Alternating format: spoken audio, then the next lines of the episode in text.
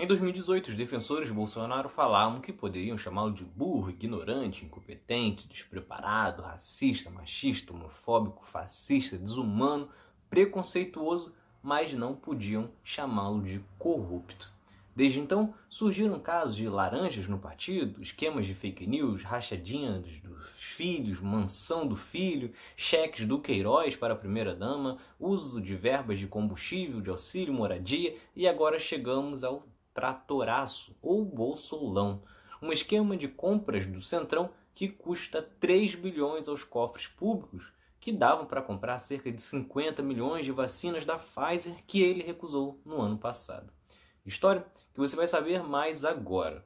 Mas antes, não deixe de se inscrever no canal, curtir e compartilhar este vídeo. É Pilatos lá na Bíblia quem nos diz, e também faleceu por ter pescoço o infeliz autor da guilhotina de Paris.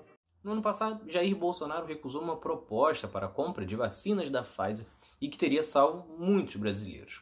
A justificativa para a recusa ainda não foi dada, mas uma reportagem do Estadão parece dar uma dica do motivo.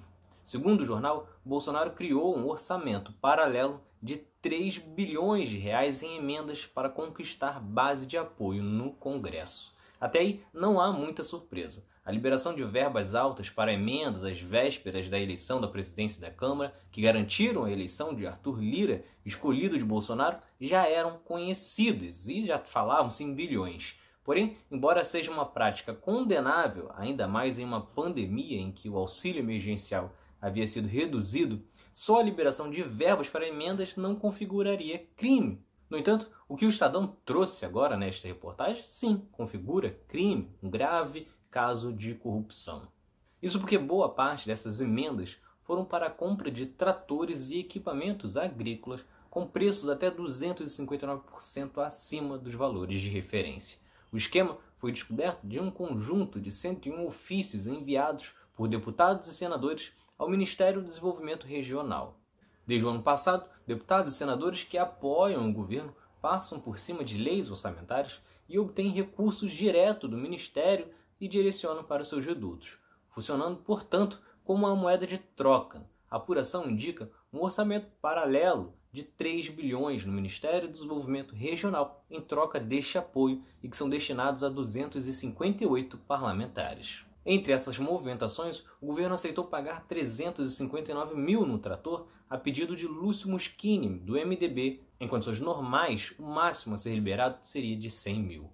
O então presidente do Senado, Davi Alcolumbre, foi contemplado em 277 milhões, algo que viola completamente qualquer tipo de legalidade, pois hoje o máximo de verba para emendas é de 16 milhões, porém metade tem que ser para a saúde. Ou seja, Alcolumbre sozinho recebeu uma quantia para mais de 30 anos de mandato. Lembrando que Alcolumbre é do DEM, partido que mudou na última hora da votação da presidência da Câmara e teve muitos deputados votando em Lira, candidato de Bolsonaro. Mas ele não está sozinho. Ciro Nogueira, que é um dos defensores de Bolsonaro na CPI da pandemia, teve direito a 135 milhões Fernando Bezerra, 125 milhões, e o presidente da Câmara atual, Arthur Lira, 114 milhões.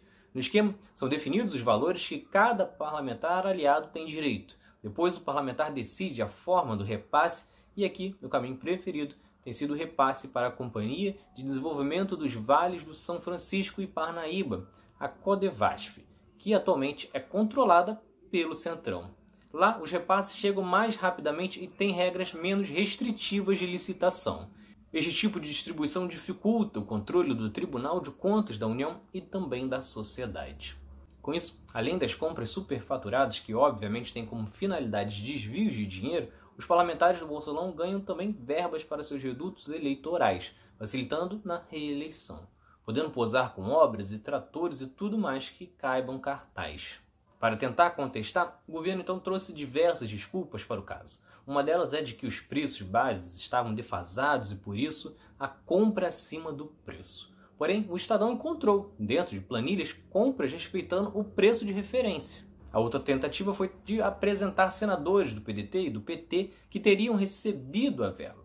No entanto, os quatro parlamentares de oposição só haviam indicado obras necessárias e que a verba, na verdade, foi para o Columbre. Desta forma, fica cada vez mais difícil para que as pessoas que ainda sustentam um voto em Bolsonaro defender uma razão para isso. E fica cada vez mais claro o porquê de mesmo o Brasil mergulhado nesse caos, com vacinas sendo recusadas, com as pessoas na miséria, o porquê que até hoje o Congresso ainda sequer cogitou abrir um processo de impeachment. Afinal, 258 parlamentares estão ganhando com isso. Se vocês gostaram, curtam, se inscrevam para não perder nenhum episódio do outro lado da história. Acompanhe a gente também nas redes sociais, estamos no Instagram, no Twitter, no Facebook, além do nosso podcast que está espalhado por todas as plataformas de áudio. Ah, e todas as fontes utilizadas neste episódio estão no nosso site, outroladodahistoria.com.